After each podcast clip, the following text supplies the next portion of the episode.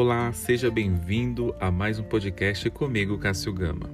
E no episódio de hoje a gente volta a falar sobre carreira. Sua carreira, sua gestão. Então vamos entender, né, por que a sua empresa precisa estar preparado para reter e perder talentos. Será que o gestor, você que pretende ser um futuro gestor, está preparado para administrar os funcionários? Porque se o funcionário ele decide ir embora, é, você não tem como segurar. Então a gente como criar estratégia para manter esse funcionário, reter esse talento dentro da organização e não perder aí bons profissionais. Então a revista Exame traz um artigo aqui escrito pelo Fernando Mantovani que ele fala sobre isso, sua carreira, sua gestão. Então, por que a empresa ela precisa estar preparada aí para reter e perder talentos, né? Entenda quais os motivadores aí para 49% dos entrevistados é, desejarem aí mudar de emprego.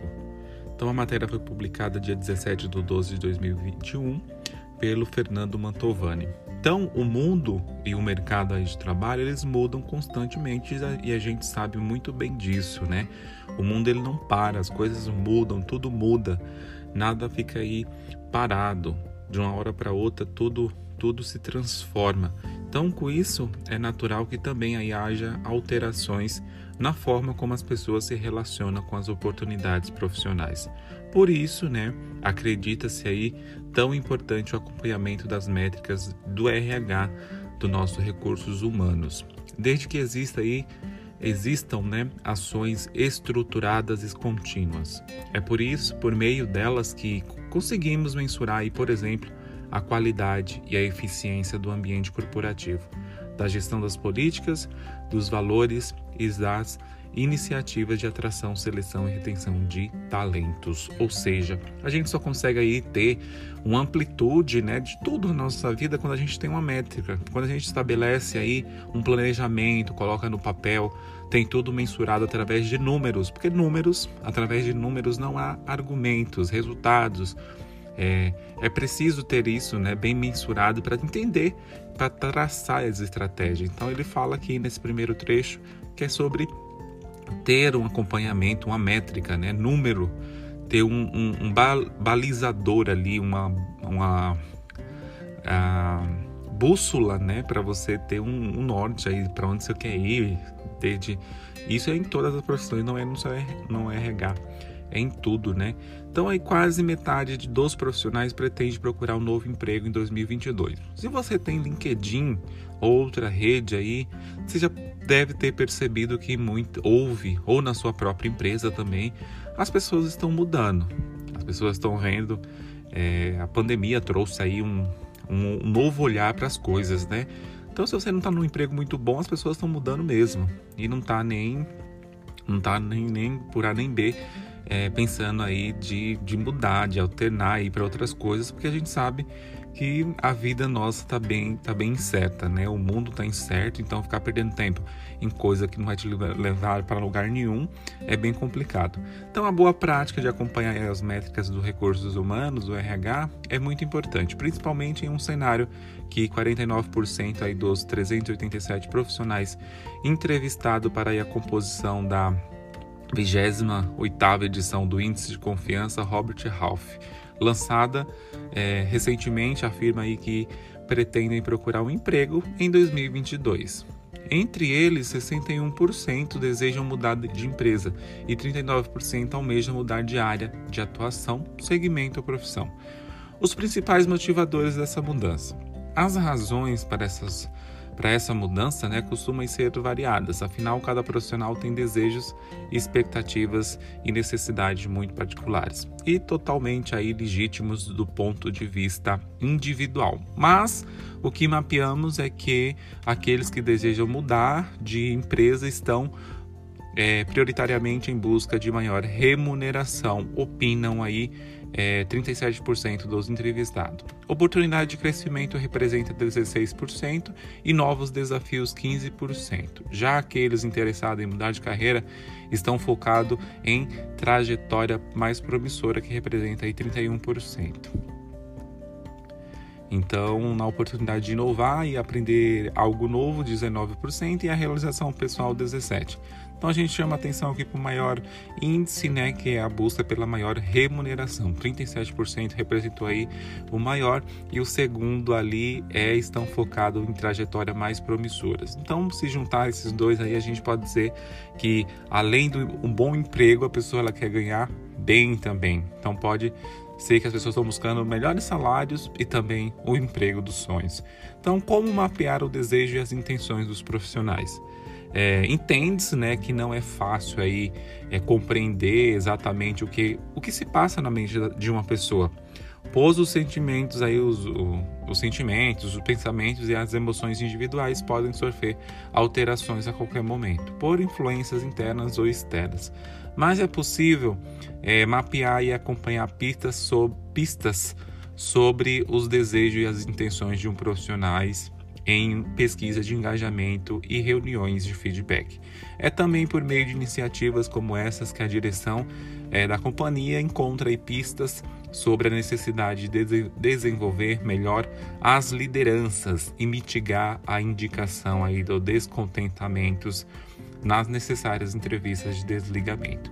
Ter três boas práticas para ter uma equipe engajada e alinhada aos objetivos de negócio, né?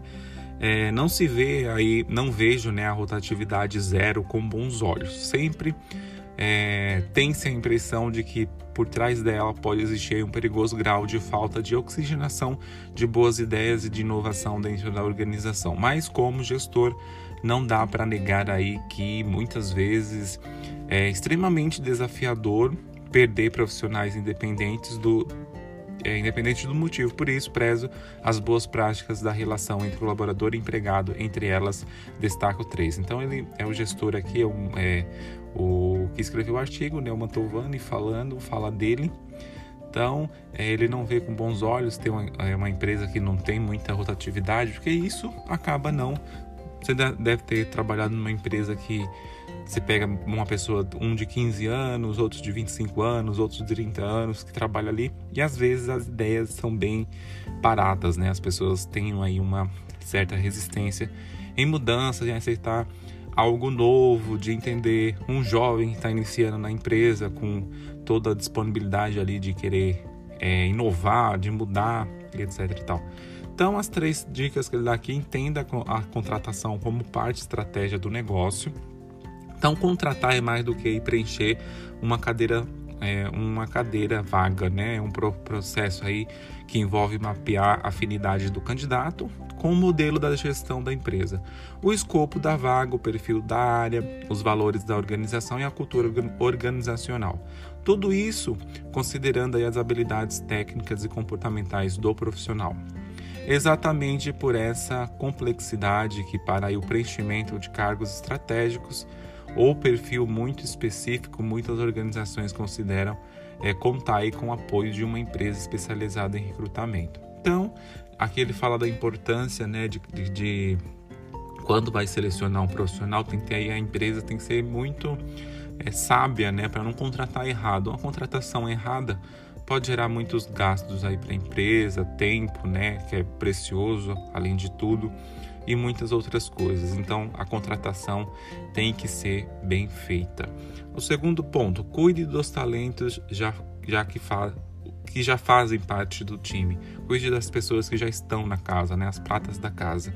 Depois de contratar aí é, contratar com estratégia de maneira estruturada, cuide para que os profissionais tenham o mínimo de motivos possíveis para se abrir para o mercado. Além de tratar a equipe com respeito e igualdade, dê atenção especial a fatores relacionados a salários, possibilidades de crescimento e pacotes de benefício. Cuide é ainda da reputação da empresa, porque mais do que nunca as pessoas não querem colocar qualquer marca em, seu, em seus currículos. É, três, né, elimina a contraproposta das práticas de recursos humanos. Considera-se a contraproposta um risco invisível ao, e fatal. Do ponto de vista de todos os envolvidos, isso porque, em geral, as pessoas decidem deixar uma organização por questões que vão além de insatisfação financeira. Ou seja, quem ameaçou sair por até se sentir aí atraído a ficar por causa de remuneração maior, mas em pouco tempo tenderá a se abrir para o mercado novamente. Pensando na empresa, a confiança com relação ao profissional tende a ficar abalada, e os colaboradores que se mantiverem fiéis à organização certamente ficarão incomodados com a situação. É, pedidos de, demiss de demissões sempre geram dor de cabeça para a organização, e os gestores da vaga, então, é, é, para os gestores da vaga, né? Então, cerque-se de práticas que motive a sua equipe para pelo menos cumprir ciclos aí dentro da organização. Mas se o pedido de demissão chegar, não se desespere. Aproveite a oportunidade para rever processo e reavaliar, reavaliar, é, reavaliar é, organogramas, oxigenar as ideias e agregar novas experiências. Em níveis saudáveis, a rotatividade pode fazer muito bem para os negócios. É, então esse foi um artigo escrito aqui pelo é, pela tá dentro da revista Exame. Vou deixar o link aqui para você se você quis, né, do Fernando Mantovani, que é gestor e deu aí dicas de como é, reter talentos, né, reter aí é, os talentos da empresa, né, como a empresa deve gerir aí é, os seus colaboradores. Muitas empresas têm muito isso, têm, pecam em, em, deixar muito, não, não estarem muito próximos dos seus colaboradores entender as suas ambições, as suas razões e acaba que a pessoa e outra, né, eu trago outro, uma, uma, outra informação aqui, a gestão de carreira própria do, do colaborador é sua, né? A gestão responsável por sua vida, por sua carreira é você mesmo, você que traça aí seu plano de carreira. A empresa, o que ela pode te é, oferecer um plano de encarreiramento, ter os níveis ali que você pode galgar novas posições. Mas quem sabe a sua vida é você mesmo. E a ideia também é jogar limpo com os seus gestores, né? Tá afim de sair da empresa? Deixa isso bem claro para os gestores. Olha, é, hoje pontua né, as coisas que você é, não está, suas dores, né, o que você não está satisfeito com a empresa, para que haja aí uma um acordo entre as partes para entender se tem, se ali aquele lugar é, serve para você. Porque da mesma forma que a empresa ela vê que você não serve para ela, você também às vezes você fala assim, esse emprego não é para mim. E decide ir procurar novos novas coisas, novos desafios, enfrentar aí novas oportunidades, é, seja por salário, seja por oportunidade de conhecimento, seja pela empresa dos sonhos que você quer atuar. Então, pense bem, você que é gestor, pense também em olhar mais a fundo aí, de perto a sua equipe. Porque às vezes o gestor, ah, eu não tenho tempo, eu vivo em reunião e deixa a sua equipe de lado, não sabe nem quem é quem ali que trabalha com a, com a pessoa.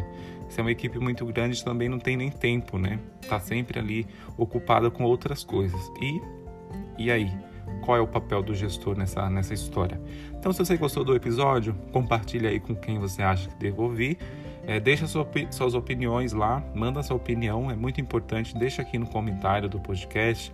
Me procura lá nas redes sociais, arroba Cássio Gama Off. Até um próximo episódio.